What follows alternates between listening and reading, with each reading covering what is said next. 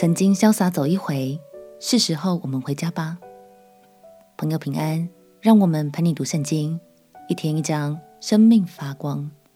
今天来读路加福音第十五章。从前从前，有一位浪子决定出外闯荡，追寻自己的人生。最后，他散尽家产，流离失所，想起了家的温暖。但是，浪子的心里也因此很忐忑。他不知道父亲看见如此糟糕的自己，会用怎样的态度来回应呢？这个知名的故事独家收录在《路加福音》里。今天就让我们跟着这位浪子，踏上回家的归途，看见伟大的爱吧。让我们一起来读《路加福音》第十五章。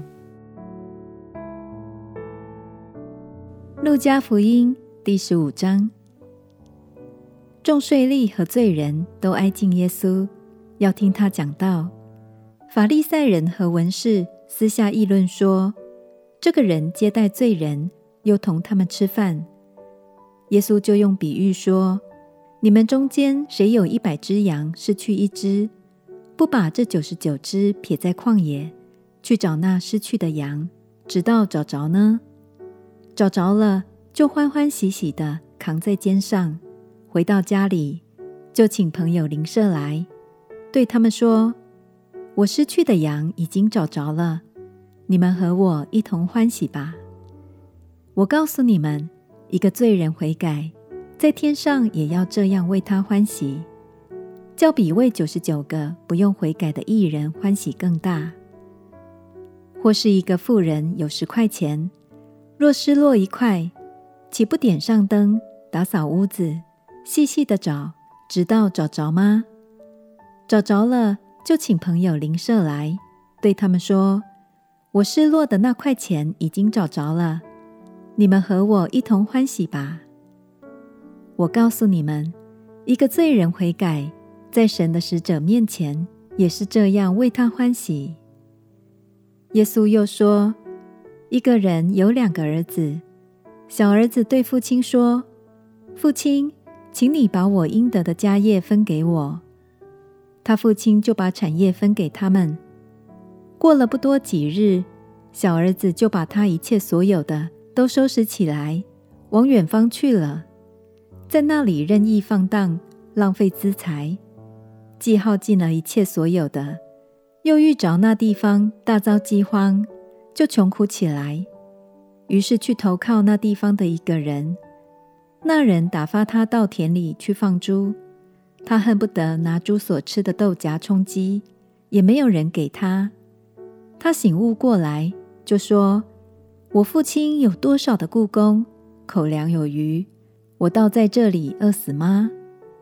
我要起来，到我父亲那里去，向他说：父亲，我得罪了天，又得罪了你。从今以后，我不配称为你的儿子，把我当做一个雇工吧。”于是起来往他父亲那里去，相离还远，他父亲看见，就动了慈心，跑去抱着他的景象，连连与他亲嘴。儿子说：“父亲，我得罪了天，又得罪了你。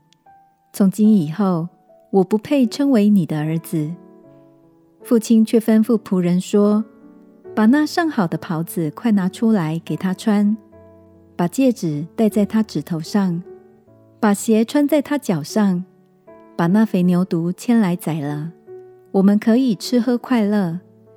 因为我这个儿子是死而复活，失而又得的。他们就快乐起来。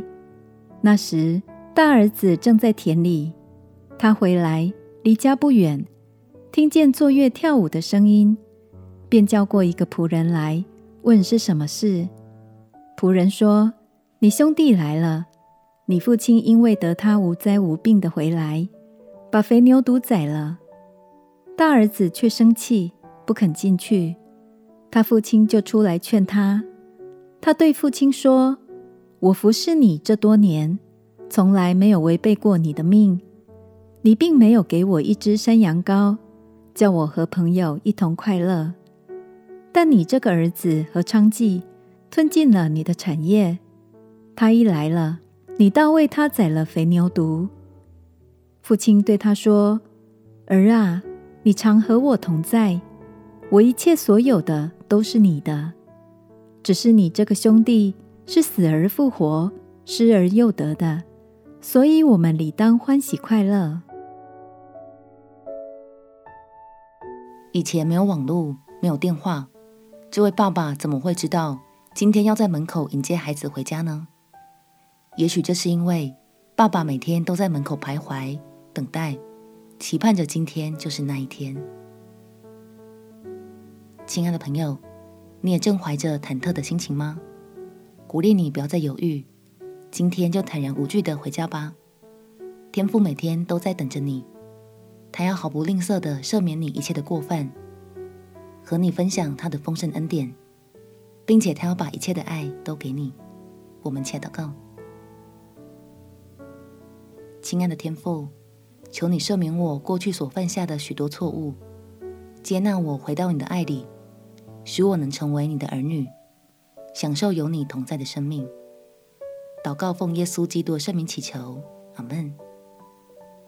回到爱的家，让天父给你一个大大的拥抱，陪你读圣经。我们明天见。